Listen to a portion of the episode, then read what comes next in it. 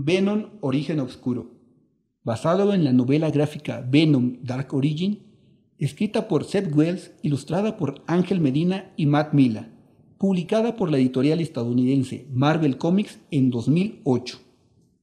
Adaptación de Eric David Torres. En el episodio anterior. ¿Eddie Brock, el del engaño del come pecados? ¡Cállate! ¡Tú mientes con lo de ser Spider-Man! Por poner tus manos sobre mi chica, imbécil. María vuelve a nosotros. De pronto, Venom vuelve a aparecer de pie jalando fuertemente de la telaraña. Y rápidamente Venom lo golpea en la cabeza con su enorme puño. Tan fuerte que se desmaya al instante y se lo lleva a rastras.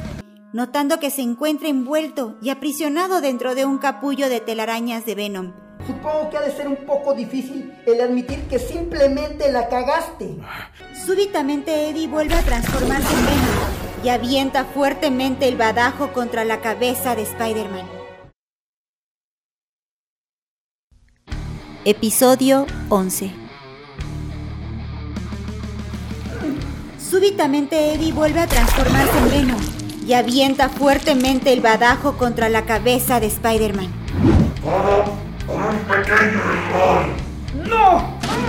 Con mucha dificultad, Spider-Man logra zafar un brazo a tiempo y detener la enorme bola de metal. No lo entiendes, Brock. He estado ahí. Una vez pude haber detenido a un criminal y no lo hice. Y después ese hombre arruinó mi vida. Haciendo un gran esfuerzo, Spider-Man le regresa el badajo a Venom, pero Venom lo detiene fácilmente y se lo vuelve a aventar con más fuerza. entonces ya lo sabes. Ya sabes por qué tengo que matarte. Como puede, apresuradamente Spider-Man sigue intentando salir del capullo de telarañas, ya con sus dos brazos libres, y vuelve a detener el enorme pedazo de metal justo a tiempo, ahora con ambos brazos. Pero yo no lo culpé a él culpé a la persona que arruinó mi vida. Me culpé a mí mismo. Sosteniéndose del badajo, se impulsa con todo su cuerpo contra Venom. Y así Spider-Man termina de liberarse de las telarañas. No fue fácil. Repentinamente Spider-Man hace un movimiento con el badajo y pega directamente en la campana, que retumba en todo el lugar, haciendo que Venom no lo soporte y comience a separarse de Eddie violentamente. Spider-Man apenas puede soportar el sonido de la campana y se cubre los oídos con sus manos. ¿Quieres saber por qué soy mejor que tú, Eddie? Venom y Eddie se contorsionan del dolor con cada campanada.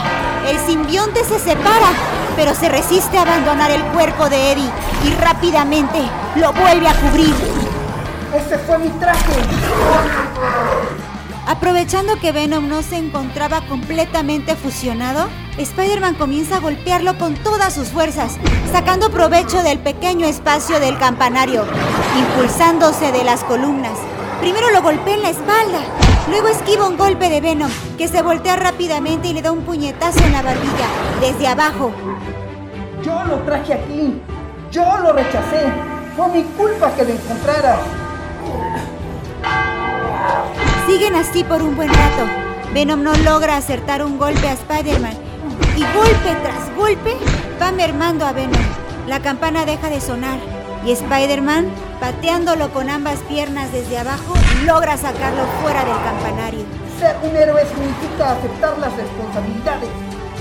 Venom apenas logra sostenerse con su garra de una de las columnas del campanario. Y voy a tomar la responsabilidad por lo que te has convertido. Justo cuando Venom está intentando entrar al campanario, Spider-Man le da un golpe tan fuerte que incluso Venom rompe la columna de la que se sostiene. ¡Comenzando ahora! Venom queda algo noqueado y de pronto reacciona. Se da cuenta que está cayendo velozmente. Y lanza una telaraña a la cúpula principal de la iglesia, pero Spider-Man la rompe en ese mismo instante, atravesándola con la mano en punta. No, Eddie, no será tan fácil. Venom vuelve a lanzar otra telaraña, y otra, y otra, pero en cada ocasión Spider-Man las desvía o las rompe. Aprenderás la lección de la manera más difícil. No, no puedo mantener. Estamos perdiendo. Estás acabado, Eddie. De repente, Eddie lanza la última telaraña y está casi desnudo. Tan solo en su puño tiene un poco del simbionte. Spider-Man le lanza una telaraña y lo atrapa antes de que choque contra el suelo. No irás a ningún lado. No por un tiempo. Spider-Man deja colgado por una mano a Eddie de una luminaria, apenas cubierto con su boxer, ya desfallecido. Estamos encerrados. Ondas de sonido chocan contra nosotros, manteniendo a mi otro yo muy débil como para liberarnos. Pero los amigos de Spider-Man no pueden separarme de mi otro yo. Nuestra unión ahora es completa. Días después, Eddie reacciona y se encuentra aprisionado dentro de un enorme tubo de vidrio altamente tecnológico. Apenas con espacio para recostarse, se mira en cunclillas con el simbionte saliendo de su espalda, moviéndose por todos lados.